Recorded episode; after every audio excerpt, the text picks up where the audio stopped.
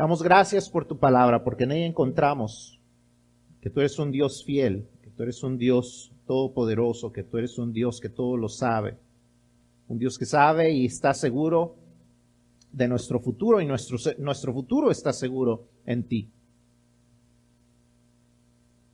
Te pedimos, Padre, que tú hablas, hables a nuestras vidas, a nuestros corazones, nos ayudes a entender lo que necesitamos hacer para cumplir tu voluntad, para ver lo que deseas que veamos, para poder recibir lo que tú tienes para nosotros. Father, we're grateful for you. Because as we read the word, we understand, we come to understand that, that our future is certain in you. Father, we just ask you that you help us, that you, that you help us do your will as we read your word. Help us understand it so we can do your will. Help us understand what you have to say to us, what you want us to do, where you want us to change. Help us see. Open our eyes to see what you see. Open our ears to hear what you say. We ask you this and we pray in the name of Jesus Christ, your Son. Amen. La semana pasada, la semana pasada comenzamos esta nueva serie de mensajes, ¿verdad? Hablamos uh, acerca de cómo Dios nos invita a mantener nuestros corazones abiertos. Cómo debemos de abrir nuestros corazones, cómo debemos de abrir nuestro corazón a Dios, abrir nuestro corazón a las personas. Y, y vemos este Salmo 139, estas palabras que Dios inspira a David a escribir acerca de cómo nosotros necesitamos abrir nuestro corazón y las razones por las que debemos de hacerlo. Hemos visto, eh, si usted vio, el, si usted trae su boletín de la semana pasada, pues quedaron algunos espacios en blanco que usted puede llenar. Si no, en el, en el boletín de esta semana, los primeros dos espacios ya los llenamos eh, por usted y el resto de los espacios, pues los puede llenar usted durante el mensaje. Así es que vamos a, a repasar rápidamente el mensaje de la semana pasada y los primeros dos puntos que vimos en ese mensaje, las primeras dos razones por las que debemos mantener toda área de nuestro corazón abierto a Dios, ¿verdad? Hablamos acerca de que no solamente tenemos que abrirle nuestro corazón a Dios como cuando recibimos a Cristo en nuestros corazones, sino también en cada área de nuestro corazón, en cada área de nuestros, de nuestros, nuestros pensamientos, nuestros pensamientos, nuestros sentimientos, todo lo que somos nosotros, todo lo que hay en nuestro corazón, tenemos que abrírselo a Él. Porque en ocasiones le cerramos áreas de nuestra vida a Dios y tenemos que aprender a abrirnos completamente a Él. Entonces, repasando los puntos que vimos la semana pasada, vimos primeramente que tenemos que abrir nuestro corazón a Dios porque Él es el único que nos conoce íntimamente. Él sabe todo acerca de nosotros, siempre ha estado a nuestro lado y a pesar de conocer todo lo bueno, lo malo y lo feo, aún así desea ser parte de nuestra vida. No solo eso, sino que vimos en el segundo punto que debemos mantener nuestro corazón abierto a Dios porque Él quiere participar activamente en nuestra vida. No solamente quiere ser un espectador de nuestra vida, solo observando lo que hacemos, pensamos y decimos, sino que quiere tener un rol activo en nuestra vida. Él quiere guiarnos y no solamente Él quiere guiarnos, sino que Él sabe lo mejor hacia dónde Él necesita guiarnos. Él puede ver lo que nosotros no alcanzamos a ver. Él puede distinguir en las áreas que nosotros no alcanzamos a distinguir. Él puede traer luz en las partes que nosotros vivimos en oscuridad. Solamente Él lo puede hacer y por eso debemos de abrir nuestro corazón a Él. As we started last week in Psalms 139, we talked about how we need to open our hearts to God. We need to keep our hearts open and, and we, when we talk about opening our hearts, we're not just talking about that first encounter with Christ where you open your heart to Him so He can become your Lord and Savior, but that we also open different areas of our heart that sometimes we tend to close to Him. We say, God, I trust my spirit completely to you, but there are areas that I need to take care of. There are areas in my life that I, I'm the only one who's allowed into and that only I can make decisions in. For example, our finances, our relationships. It's like, God, you can take care of the spiritual, but everything else, I got it. And we need to make sure that we're not doing that, but instead that we're opening our hearts up completely to Him. We talked about why, what reasons we had to do that. In Psalms 139, we find different reasons as to why David, inspired by, by God, he writes these words and, and about keeping our hearts open to Him. And the first one is, the first reason was last week that it is because He is the only one who knows us intimately. He knows everything about us. He know, He's been around us every, every step of the way. And in spite of knowing all the good, the bad, and the ugly, He still wants a relationship with us. He still wants to be a part of our lives. Not only that, but in the second point that we talked about, we know that we should open our hearts to Him because He wants to actively be a part of our lives. He doesn't just want to be an observer. He doesn't just want to be a spectator. He actually wants to have an active role in our lives. He wants to guide us and He can guide us because He can see farther than we can. He can see in the areas that are dark for us he brings light into those areas. So we should be able to trust him in where he, into where he wants to take us. He wants to be actively participating in our lives. So we need to open our hearts to him. Ahora, entrando en los puntos de esta semana, veremos que no solamente Él quiere participar activamente, sino que Él eh, es lo mejor que podemos escoger para que, para que participe en nuestras vidas. Lo mejor que podemos nosotros hacer es abrir cada área de nuestro corazón a Él para dejarlo participar activamente. ¿Por qué? Porque el número tres nos dice que Él tiene todo bajo su control. Dios tiene todo bajo su control. Nosotros creemos en ocasiones que nosotros tenemos el control aún de nuestra vida, nuestras circunstancias, pero la verdad es que no es así. Tal vez usted es una persona muy, como dicen los americanos, muy laid back. Usted le, le, gusta que la vida le pase a usted, ¿verdad? Usted le gusta que la vida lo sorprenda. Yo no soy ese tipo de persona, yo soy una persona extremadamente controladora por naturaleza. A mí me gusta controlar las situaciones. A mí me gusta, a mí no me, Abigail sabe que a mí no me gusta eh, ir de pasajero en un auto. Yo no, no me gusta ir de pasajero en un auto porque a mí me gusta controlar dónde va el vehículo, qué tan rápido, qué tanto se acerca a un, al siguiente auto cuando nos vamos a detener, qué tanto nos vamos a acercar, dónde vamos a dar la vuelta, dónde vamos a bajar la velocidad. Ese es el tipo de chofer que soy yo. Yo puedo manejar un auto a 80, 90 millas por hora y no hay problema. Bueno, no a 90 porque el límite de velocidad en Texas es 80, así es que no manejo más de 80. Este, pero eh, yo puedo manejar un vehículo a esa velocidad y no me preocupa. Pero no me diga usted que yo me suba a una montaña rusa que va a 60 o 70 millas. ¿Por qué? Porque yo no tengo el control. Más allá que el temor que yo le pueda tener es que yo no tengo el control. Nosotros creemos en nuestra vida que tenemos el control muchas veces. Y la verdad nos tenemos que dar cuenta que Dios es quien verdaderamente tiene todo bajo control. Y muchas veces no nos damos cuenta de eso hasta que es demasiado tarde, cuando creemos y tratamos y tratamos de controlar las situaciones y nada nos sale bien. Y es entonces, hasta que entonces nos damos cuenta y decimos, Dios, ayúdame. Pero eso tenemos que aprender a hacerlo de una manera constante en nuestra vida. Desde el comienzo de nuestra existencia, Dios ha estado ahí y participando en nuestra vida. El versículo 13 al, al 16, la primera parte dice, porque tú formaste mis entrañas Tú me hiciste en el vientre de mi madre. Te alabaré porque formidables, maravillosas son tus obras. Estoy maravillado y mi alma lo sabe muy bien. No fue encubierto de ti mi cuerpo, bien que en oculto fui formado y entretejido en lo más profundo de la tierra. Mi embrión vieron tus ojos y en tu libro estaban escritas todas aquellas cosas que fueron formadas sin faltar una de ellas.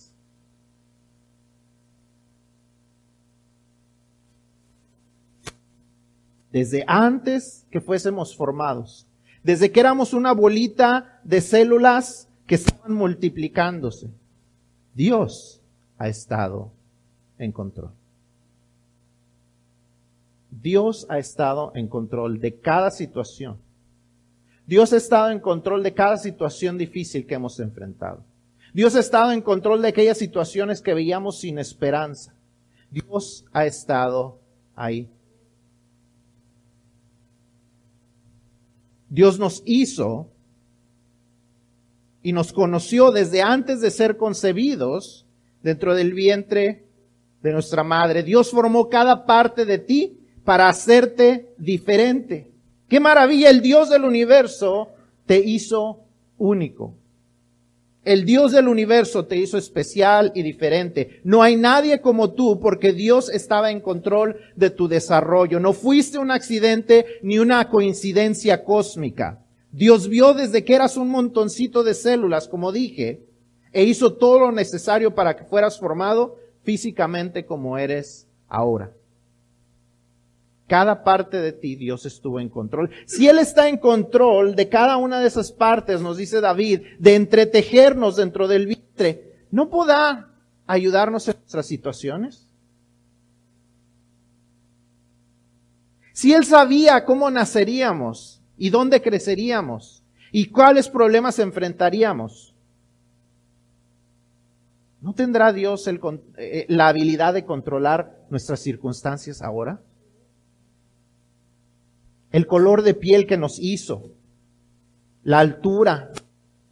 Algunos los hizo altos para que alcanzaran más fácil las lámparas, unos más bajitos para que alcanzaran a recoger las cosas del piso. Dios nos hizo. Y si Él tuvo el control, no tendrá todavía el control. O se le acabaría a Dios el, eh, el, el poder se esforzó tanto en hacernos así bonitos, preciosos como nos hizo, que se le acabó el poder. Claro que no. No solamente vio el pasado, sino como dice esa segunda parte del versículo 16, en tu libro están, estaban escritas todas aquellas cosas que fueron luego formadas sin faltar una de ellas. No solamente sabía lo que estaba sucediendo o lo que sucedió en el pasado, cómo vinimos a ser concebidos, sino cómo cada cosa fue escrita, cómo cada cosa iba a ser, iba a suceder en nuestras vidas. No solamente en la formación de nuestro cuerpo, sino todo lo que nosotros tenemos que atravesar, todavía lo que nos falta de atravesar, todavía lo que no sabemos cuál será el resultado. Dios ya lo sabe. Nada quedó fuera de su control. Nada, nada Dios tuvo que adaptarse a las decisiones nuestras o de alguien más.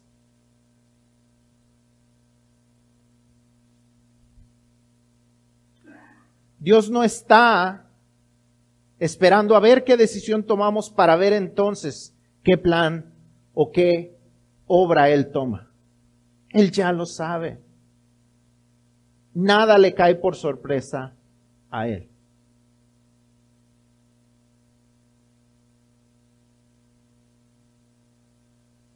Dios conoce nuestro futuro. Dios sabe lo que pasará. Nosotros no sabemos, pero Él sí lo sabe. No sé cuántos de ustedes han escuchado de Corey ten Boom. Corey ten Boom era una persona que vivía en, en Europa, una persona europea y que, eh, cristiana, que participó en esconder a judíos durante el tiempo de la Segunda Guerra Mundial, esconderlos de los nazis. Tiempo en que ella fue capturada junto con su familia puesta en un campo de concentración. En este campo de concentración murió la mayoría de su familia. Ella estaba para morir, pero un error de los, secretarios que estaban administrando ahí la dejaron salir en lugar de ponerla con el resto de las personas, de las mujeres que la siguiente semana morían. Una frase muy conocida de ella es, nunca temas confiarle tu futuro desconocido a un Dios conocido. Si alguien podía decir esto con certeza, era ella. Ella no pensó en qué sucederá si escondemos a esta gente o qué sucederá si no la escondemos. Ella le confió su futuro a Dios. Tú no sabes lo que sucederá, pero Dios sí lo sabe. ¿Quién más puede tener seguro nuestro futuro en sus manos sino Dios. Jesús dice en Juan 10, 23, y yo les doy vida eterna, hablando de sus ovejas, dice, yo les doy vida eterna, no perecerán jamás, ni nadie las arrebatará de mi mano. No hay nadie más que pueda hacer esta afirmación. Todo está bajo su control y por eso quiere guiarte en el camino correcto, en el camino de la justicia. Dios quiere guiarnos y por eso tenemos que estar abiertos a lo que Él tiene que decirnos a nuestras vidas y a nuestros corazones, porque Él tiene el control. The first reason we're going to read about today is because he ha- that, that why we should open our hearts to him is because he has everything under control.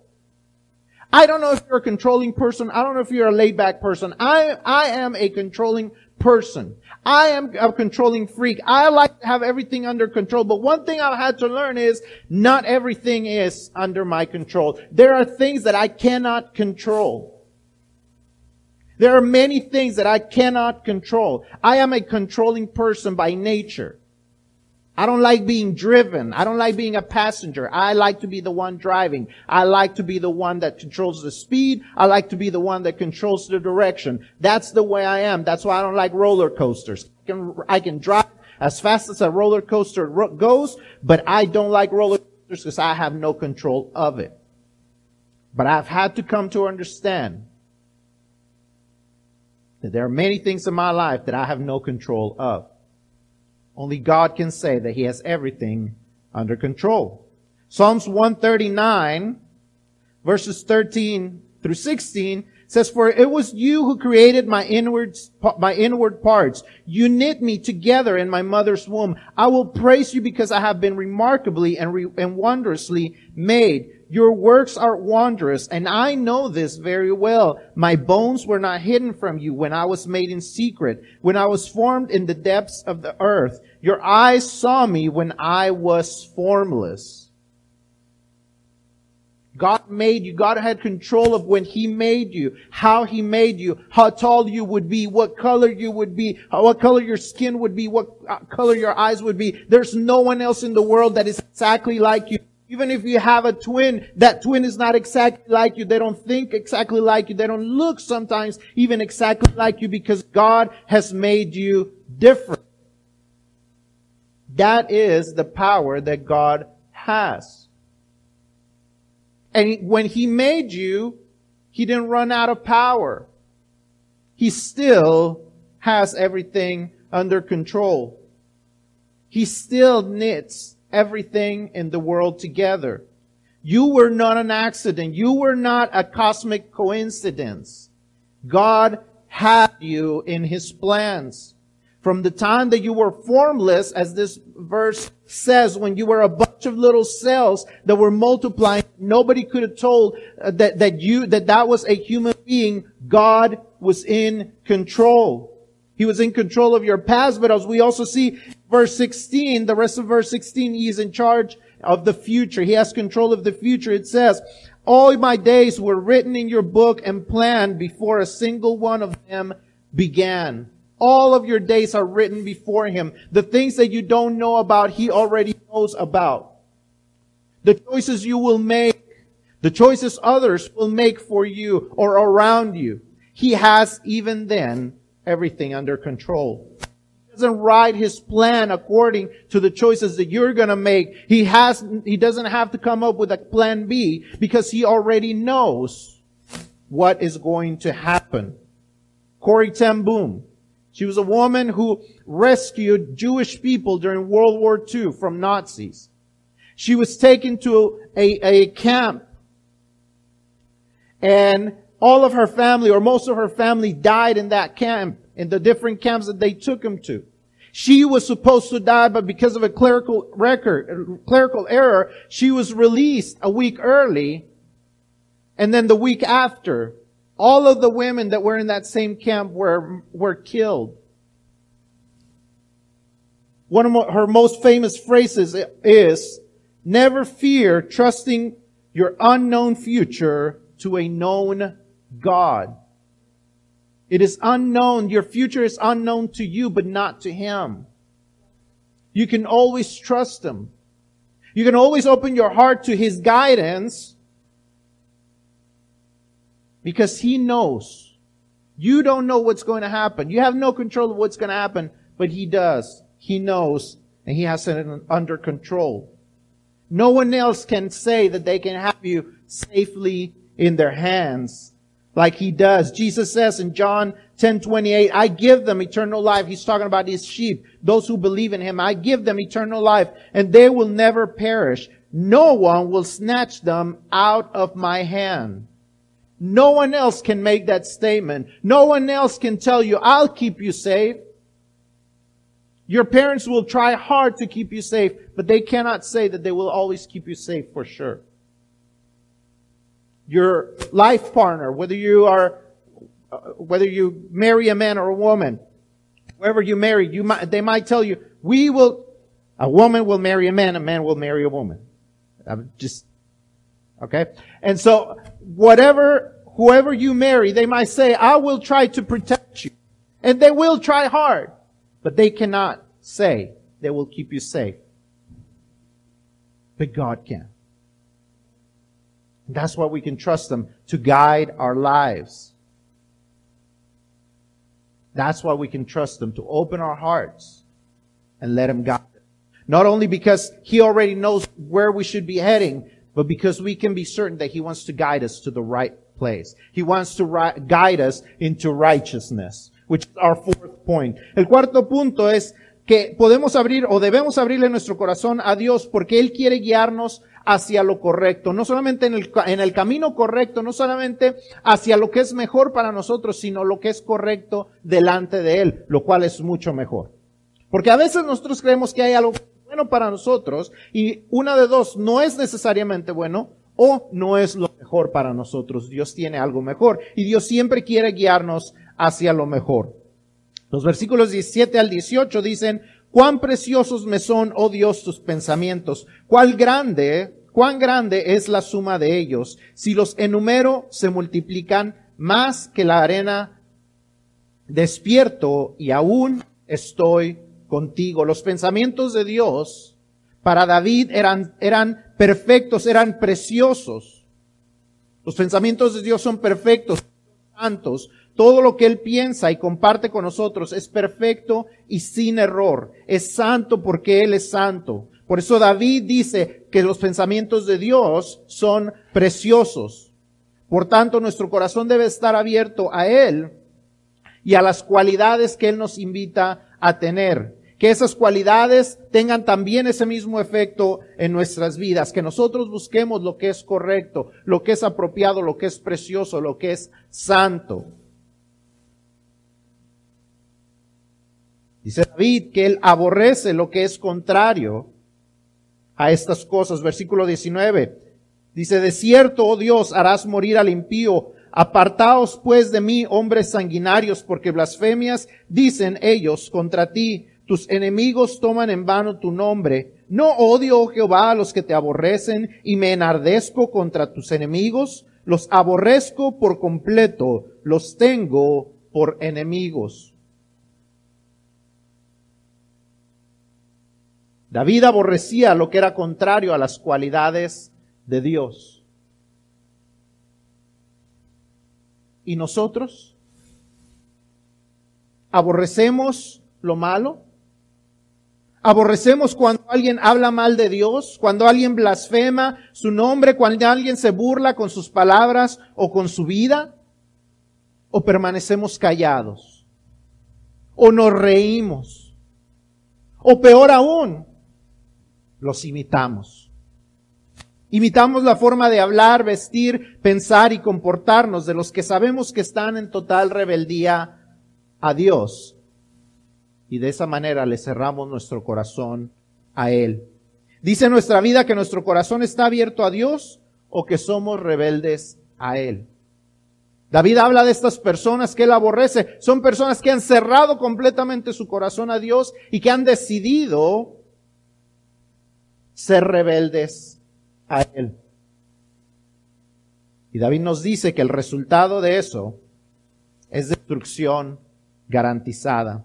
El resultado de cerrar nuestro corazón a Dios es destrucción garantizada. Dios destruirá a todo el que se rebele contra Él. Muchas veces hablamos del Dios de amor y solamente el Dios de amor y solamente el Dios que ama, pero tenemos que entender que ese Dios de amor también es un Dios de justicia. Que ese Dios de amor castiga a los que ama por amor. Y ese Dios de amor también es un Dios de justicia que aquellos que lo rechazan y se rebelan contra Él, los castigará. Hoy estuvimos estudiando la clase de, de acerca del regreso de Cristo y seguramente hablaron de que el regreso de Cristo traerá juicio sobre aquellos que lo rechazan. Juicio para aquellos que lo rechazan abiertamente, que dicen, no quiero saber nada de Dios. Pero ¿qué tal del juicio de aquellos que se dicen ser cristianos y su vida no lo refleja? Que han vivido su vida engañada porque la vivieron en una iglesia, pero su vida nunca fue transformada, nunca fue un corazón verdaderamente abierto a Dios. El resultado de cerrar nuestro corazón a Dios es destrucción garantizada. Eso es una realidad, pero igualmente real que Él está dispuesto a recibir a aquel que le pida perdón, aquel que se arrepienta, aquel que le abra todo su corazón. Juan 6:37, hablando Jesús, dice, al que a mí viene, no le echo fuera. El que a mí viene, no le echo fuera. So God wants to guide us into righteousness. We should open our hearts to Him because He wants to guide us into righteousness. David speaks of, uh, of how he want, he sees the thoughts of God. He says in verse 17, God, how precious, how precious your thoughts are to me, how vast their sum is. If I counted them, they would outnumber the grains of sand. When I wake up, I am still with you. God, if only you would kill the wicked. Your bloodthirst, you bloodthirsty men, stay away from me, who invoke you deceitfully. Your enemies swear by you falsely. Lord, don't I hate those who hate you and detest those who rebel against you? I hate them with extreme hatred. I consider them my enemies. That is what God wants to guide us towards. Not to hate people per se, but He wants us to hate those things that push us towards rebelling against Him. See, he's talking, David is talking about all these people that decide to rebel against God. Those people who, who say, I don't want anything to do with God. But God calls us to His perfection and His holiness. That should be primary to us. For us to be holy like He is holy.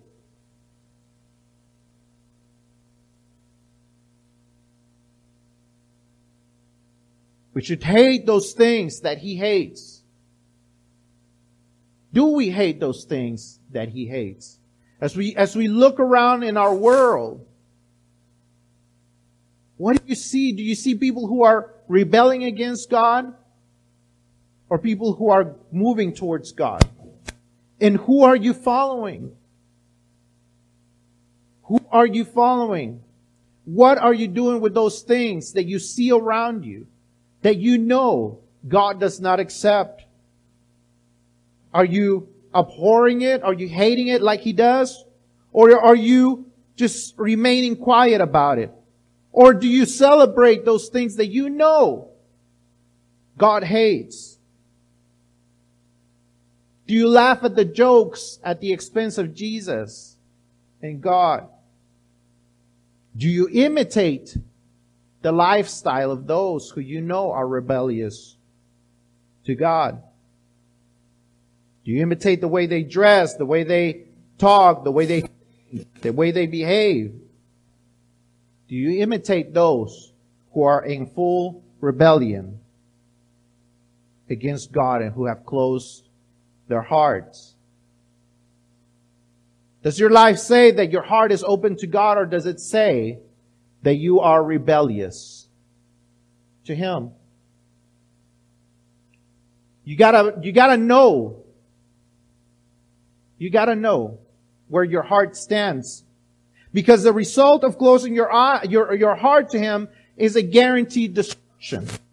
You can, you can be certain that God will destroy those who rebel against them. As you went through Sunday school today, you probably read about the, the second coming of Jesus.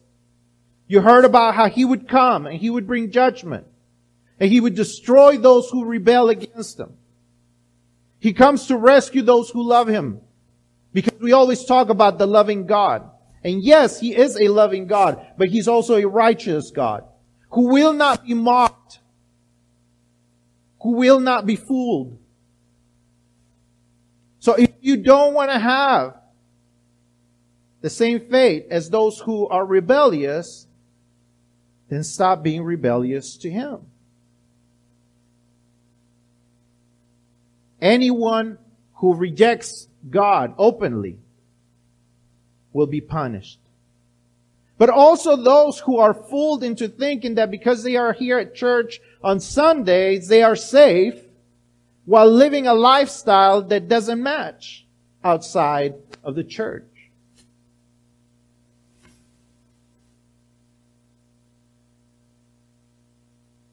The truth is, God will punish all who rebel against them, openly or not. But the truth is also that those who will open their heart to Him, who will repent, those who will ask for forgiveness, John 6:37 tells us that Jesus says, "The one who comes to me, I will never cast out." So come to him. Come to him. He will not cast you out. ¿Cómo está tu corazón hacia Dios? Hablamos de esto la semana pasada, pero vamos a hablarlo otra vez. Sin importar el estado actual de nuestro corazón, debemos de hacer esta oración, este cierre del capítulo, una oración nuestra, constante en nuestra vida. Examíname, oh Dios, y conoce mi corazón. Pruébame y conoce mis pensamientos. Ve si hay en mi corazón, perdón, y ve si hay en mí camino de perversidad y guíame en el camino eterno. Esa debe de ser una oración que si no diariamente, sí de una manera constante debemos estar haciendo. Examíname, pruébame, conóceme, guíame. Nos estamos abriendo transparentemente a Dios. Solo exponiendo así podemos estar seguros de que nuestro corazón está abierto a Él, dejándolo que nos guíe en toda área de nuestra vida. ¿Somos transparentes ante Dios? ¿O será que hay áreas que le cerramos la puerta? Que le decimos no entres. How's your heart today? Is your heart open to God? Are you open to where He wants to guide you? Are you open to His righteousness versus what the world think is right? Are you open to Him? As we said last week, the closing of the chapter tells us how to open our hearts to Him.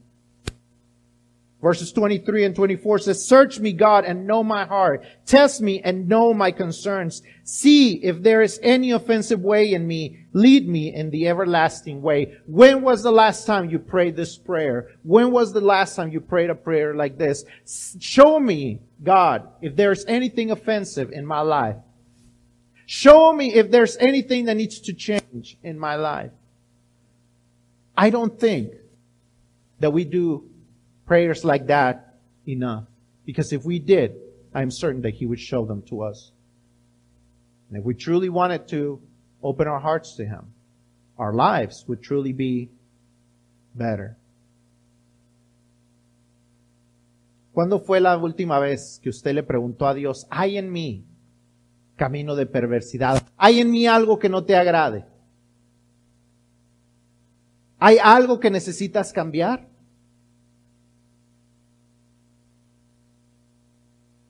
Creo que si lo hiciéramos más a menudo y dejáramos que Dios respondiera, nuestras vidas serían mejores.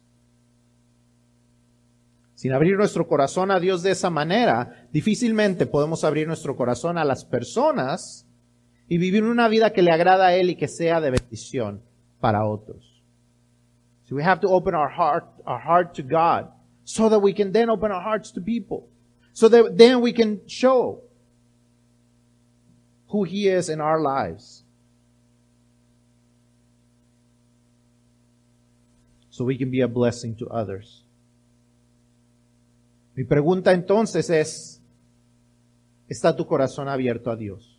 ¿Le has abierto el corazón alguna vez para que Él entre como Señor y Salvador? Si no lo has hecho, hoy es el día para hacerlo. Tal vez tú, tú, le has abierto tu corazón para que Él entre como Salvador, pero no has dejado que Él sea el Señor, que Él tome el control, que Él te guíe en las áreas de tu vida. Es tiempo de hacerlo. Tal vez hay áreas que Él necesita abrir, que Él necesita guiarte, que Él necesita tocar. ¿Dónde le sirves? ¿Cómo le das? ¿Cómo eres con tu familia? ¿A quién le vas a compartir el Evangelio? Es tiempo de abrir nuestro corazón a Dios.